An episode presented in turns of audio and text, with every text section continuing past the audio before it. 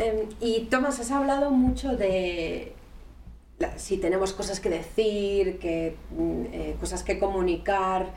Eh, ¿Qué quieres decir con eso? Em, yo he visto mucho que se habla de generar contenido, en inglés el content marketing. Eh, ¿Qué es? ¿Qué contenido? ¿Por qué hay que generar contenido? ¿Qué es este contenido? Pues el contenido es, diría yo que es casi la herramienta principal de todo el plan de comunicación.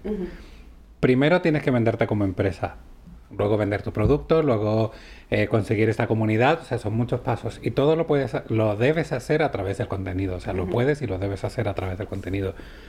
También hace poco escribí en, en mi blog eh, un post sobre la importancia del mensaje para el posicionamiento, por ejemplo, en Google. Si yo tengo un buen contenido en mi página web o en mi blog, voy a tener un buen posicionamiento.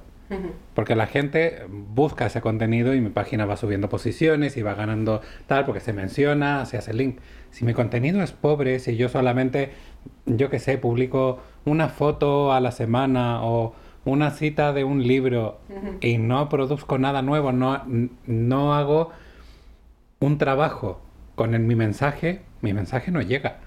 Entonces, claro, este contenido es una herramienta indispensable. Lo tiene que hacer gente que esté preparada. No, o sea, a ver, yo siempre me meto en problemas con, esta idea que tengo, pero no se le puede pedir a un abogado o a un médico que escriba, porque ellos son muy buenos con las leyes y con la medicina, pero escribiendo, ¿saben comunicar? Sí. Ahora, ¿comunican bien? No. Son generalmente son muy expertos en su materia, pero no saben entregar ese mensaje, no saben que ese mensaje llega a la gente. No sé si por alguna razón tú has leído alguna vez un texto legal, una... sí, sí, sí, es ilegible. No hay forma de entender qué es lo que quieren decir. Se da 200 vueltas para decir una idea. No, el mensaje de una empresa, sobre todo en temas de marketing en redes sociales, tiene que ser breve, conciso, preciso, es la base del mensaje, o sea, de, sí, de un mensaje periodístico y por eso también se asocia a temas de redes sociales y community manager como que es una herramienta de, futuro para los periodistas y para los medios de comunicación. Y la verdad es que el, punto de encuentro es, o sea, es impresionante, porque el entrenamiento que tiene un periodista para comunicar en espacio mínimo viene de lujo para las redes sociales. Y, además es un experto en comunicación, suponemos, que ha estudiado cinco o cuatro años para eso, por lo tanto sabe comunicar, sabe entregar un mensaje escrito, la base. Ya si sabe comunicar oralmente, pues eso ya, mira, bienvenido sea, pero no es necesario. Y entonces, claro, en Twitter piensa que tenemos 140 caracteres para entregar un mensaje. Yo llevo, ¿cuánto? Ya cinco años en Twitter y hay mucha gente que no sabe escribir que abrevia, que pone símbolos. Y es como, no, yo necesito un mensaje escrito. Y si no me caben los caracteres, pues lo redacto otra vez y lo rediseño y lo pienso. Y pienso si ese mensaje está diciendo lo que quiero. Eso es. O sea, es un trabajo profesional. Por eso decía antes lo, el tema del sobrino. Yo no puedo poner a mi sobrino a hacerse cargo de mis redes sociales, no porque no confíe en él, sino porque no está preparado para hacerlo. ¿Que me puede sacar de, algún apuro? Seguro. Pero no le puedo encargar mi campaña de comunicación. Seguro que una empresa en el mundo físico, digamos, no le encargaría una campaña de comunicación a su sobrino. Sí, ¿Por qué las redes sociales sí? ¿Por qué hay este, esa suerte de desprecio hacia las redes sociales? La gente entiende que Facebook es eso es una chorrada para jugar o esto es para que yo que sé, para que hable con sus amiguitos. No.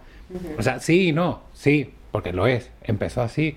Pero hoy en día las empresas han visto el potencial que tiene Facebook, Twitter, LinkedIn, eh, Pinterest y todas estas y claro, y hay que aprovecharlo, pero no se puede hablar de la misma forma con los amigos que con tus clientes. Sí, sí, Entonces, claro, todo, o sea, tiene que cambiar la visión por completo. Y entonces, claro, volviendo a la pregunta, es que ese contenido tiene que tener consistencia, tiene que tener contenido, tiene que tener tiene que estar bien escrito, lo primero. O sea, tú como empresa no te puedes permitir una falta de ortografía en un mensaje. Porque inmediatamente, aunque mucha gente piense que eso no tiene importancia, sí importa. Y es escandaloso. Hace poco tuvieron que retirar, no sé si fue en Andalucía, no recuerdo, toda una campaña publicitaria del PSOE porque había un error. Un error de ortografía. Y, o sea, y es tan grave como tener que, o sea, tener que retirar toda una cantidad de impresos que se habían hecho por una letra mal puesta. Sí, sí, sí. Y eso, claro, es dinero, es tiempo y sobre todo es estrategia comunicacional, que ahí no está dando ningún resultado. Y cerrando, entonces, el contenido es esencial y quien lo genere tiene que ser una persona profesional que sepa de lo que está hablando. Y no puede ser cualquier persona, no puede ser una secretaria sin desmerecer su trabajo, pero probablemente una persona que sea experta en comunicación lo hará mucho mejor. Que si una secretaria lo hace bien, pues fantástico, esa secretaria es un lujo y no la pierdas. Pero eso, expertos y profesionales. No se puede dejar en manos de nadie más.